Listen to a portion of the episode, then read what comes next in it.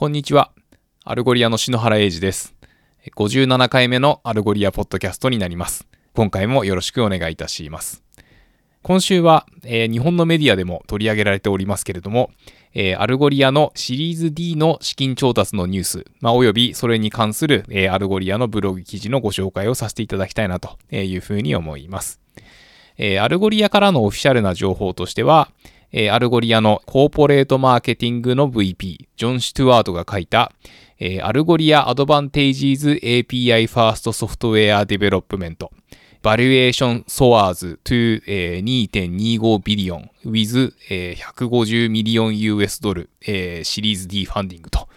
えー、あとは、えー、エイドリアン・ブリッジウォーターさんというジャーナリストの方が、えー、アルゴリアの CEO のバーナデットのインタビュー記事を書いてくれているものがありますので、まあそちらになります。ということで、まずは、えー、アルゴリアが API ファーストなソフトウェア開発を実践して、1億5000万ドルの、えー、シリーズ D 資金調達で、評価額は22.5億ドルに急上昇しているというブログ記事をご紹介させていただきます。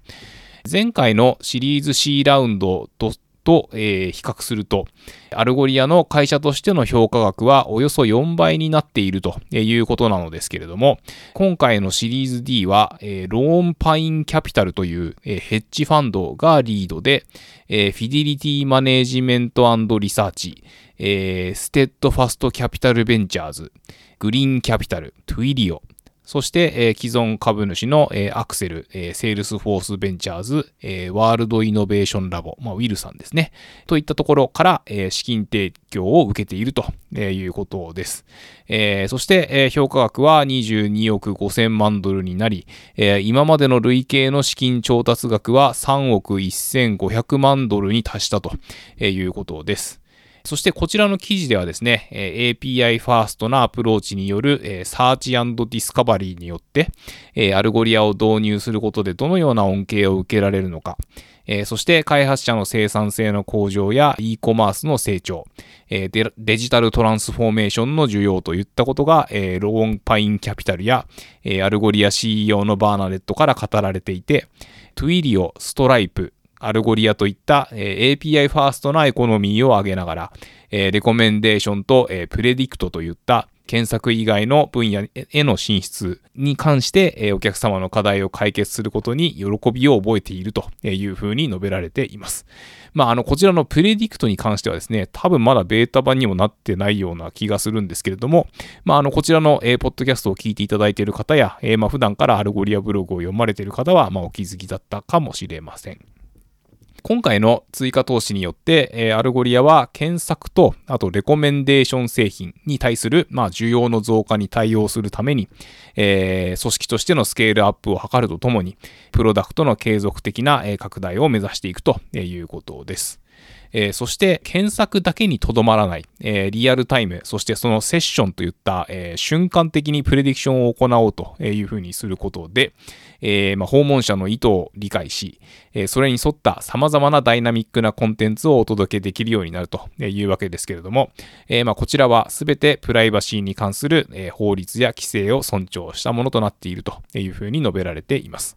こちらの記事の最後には、えこの18ヶ月間で、えー、CEO のバーナデット。まあ、彼女は元アルフレスコですね。えー、そして、えー、CRO のミシェル。えー、彼女は元ドロップボックス。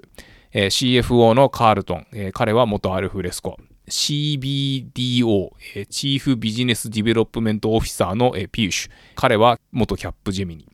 えー、CCO のジム。えー、彼は、えー、元アルテリックス。えー、CMO のジェイソン。彼は元セールスフォース。えー、そして、えー、 Chief Product Officer CPO の、えー、バラット。まあ、彼は元トゥイリオですね。えー、といった、えー、7名の、えー、メンバーの就任に関することも、えー、書かれています。続いて、えー、エイドリアン・ブリッジウォーターさんによる、えー、バーナデットのインタビュー記事ですけれども、まずは、えー、バーナデットのバックグラウンドについて、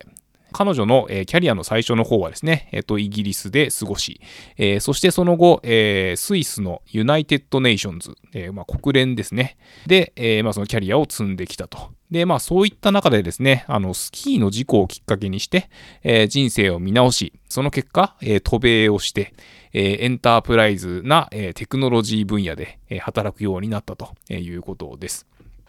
そして、えー、単にプロダクトをマーケットに送り出すだけのベンダーにならないように、お客様との対話を通じて、えー、中長期的な視点で、えー、市場で起きていることの本当の問題にフォーカスできるような、えアウトサイドインのアプローチに、えこだわっているということです。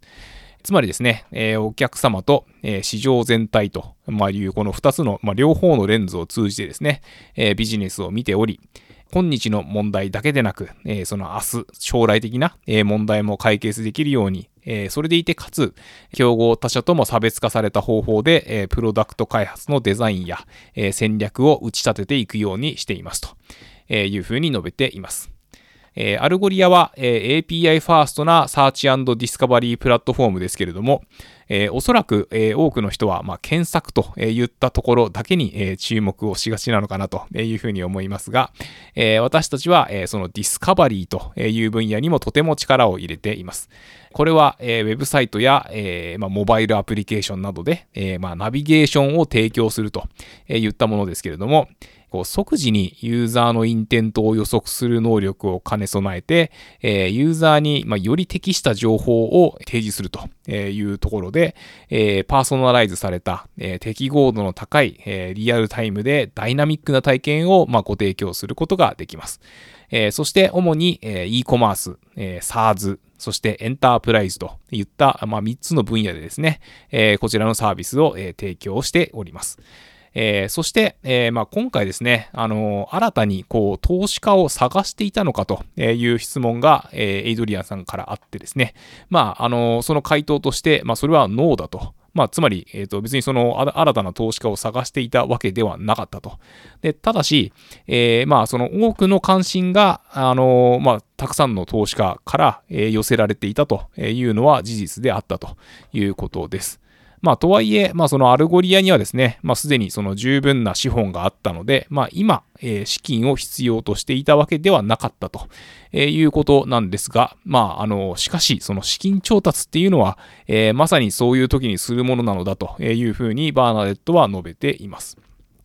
えー、そして、えー、なぜ多額の、まあ、その投資をですね、投資家の皆様が、こう、アルゴリアに従うのかという質問に対しては、まあ、一つは、その成長率、えー、まあ、その高い成長というところで、え API ファーストなキラープロダクトを持ち、えー、昨年比での、えー、収益の伸びに加えて、えー、NDR、えー、 net dollar retention という、まあ、あの、お客様の、えー、維持、拡大の度合いを測る、えー、指標があるんですけれども、えー、まあ、その投資家の方々からはですね、こちらの面でも、えー、 best in class であるというふうに言われているということでございます。えー、そこから、えー、アルゴリアの IPO 株式公開ですね、はい、いつ頃になりそうですかという質問には、えー、時期は、あの明言しているわけではないんですけれども、まあ、そのプロセスのための、え規模、えスコープ、そして、え幅といった面で、まあ、すでにそれをアルゴリアは持ち合わせているのではという人も、えいるんだそうです。まあ、とはいえ、そのアルゴリアの IPO に対する考え方としては、えー、 operational excellence を継続していくための、まあ、その journey におけるマイルストーンの一つということであって、まあ、その上場するっていうことが全てのゴールではないということでございます。まあ、なので、えー、まあ、引き続き、その IPO にふさわしい企業は目指していくんですけれども、まあ、その、そこ、そこだけがこう到達点ではないということでした。で、えー、アルゴリアのルーツはですね、そのセルフサービス、特にその、えプロダクトをえ開発者の方が、こう、自ら、こう、その技術をこう習得して使っていくみたいな、えー、その PLG と呼ばれる、えー、 product led growth ですかね、ところなんですけれども、まあ、その早い段階から、えー、同時にですね、えトップダウンでの営業主導型の成長にも取り組んできましたと。えー、まあ、こちらは、あの、珍しいことのようで、まあ、その PLG をルーツに持つ、えー、多くの企業は、エンタープライズ企業向けの、こう、販売を成功させるっていうところに、まあ、苦労しがちであるというふうに、えー、資金調達の一環として、え、投資家の方々との、こう、議論を通じて、学んできたということでございます。で、また、あのまあ、アルゴリアは、こう、フランスで、設立され、まあ、あの、フランス人の founder が、まあ、フランスで設立して、で、そして、えー、Y コンビネーターと共に、えー、こう、アメリカに渡ってきたという経緯から、まあ、あの、設立当初からですね、えー、真のグローバル企業であるという点でも、えー、差別化を図っているということで、まあ、約120カ国に及ぶですね、えー、市場へのリーチと多様性を実現しています。えー、そして、えー、バーナデットは、あのー、アルゴリアの co-founder の、え、ニコラとジュリアンが作った、え、 core value をとても気に入っていて、え、 grit、humility、care、candor、trust というこちらの5つはですね、社内で、まあ、その強力な、原則として、扱われていて、ここはバーナデットが就任した後も、一切変わっていないということでございました。えー、まあ、記事に関しては以上なんですけれども、あの、資金調達のニュースというところで、あの、こちらのポッドキャストでもですね、たびたびご紹介させていただいております、えー、 MACH ですね、えー、 microservices API ファーストクラウドネイティブ、え、ヘッドレスと。えー、まあそちらのこう Mac アライアンスっていうのがあるんですけれども、まああの、そのメンバーの、えー、VTEX という、えー、 enterprise digital commerce platform があるんですけれども、えー、そちらが、えー、先日 IPO しまして、えー、361ミリオン US ドルを調達、アルゴリアがシリーズ D で150ミリオン US ドルを調達、そして、 headless CMS のコンテントフルが、シリーズ F で、えー、175ミリオン US ドルを調達ということで、まあ、あの、この、 headless なですね、流れは、まあ、日本にも、遅かれ早かれっていう感じなのではないかなというふうに思います。えー、日本ではですね、えー、シフターヘッドレスという、えー、ワードプレスをヘッドレス CMS として、まあ、扱える、えー、プラットフォームが、まあ、ポピュラーかなと、えー、思いますけれども、えー、先日そちらの、えー、開発元のですね、デジタルキューブさんと、えーまあ、アルゴリアとで、えーまあ、パートナー契約を締結させていただきましたというところで、まあ、そちらの、えー、お知らせをですね、あの、こちらでもさせていただきました。えー、そして最後に私事なんですけれども、えー、先日子供が生まれまして、えー、2021年の8月と9月の2ヶ月間、え、育児休暇を取得します。えー、つきましては、まあ、こちら、あのー、毎週ですね、えっ、ー、と、配信させて、えー、いただいております、まあ、このポッドキャストでございますけれども、えー、まあ、ちょっと8月と9月はですね、えっ、と、時間のある時に、え、こう、不定期的な、え、配信とさせていただければなというふうに考えております。え、10月以降はですね、え、今まで通り、その、週次での配信をさせていただければと思っておりますので、え、今後ともよろしくお願いいたしますと。えいうところでございます。えそれでは、えお聴きいただきありがとうございました。え次回もよろしくお願いいたします。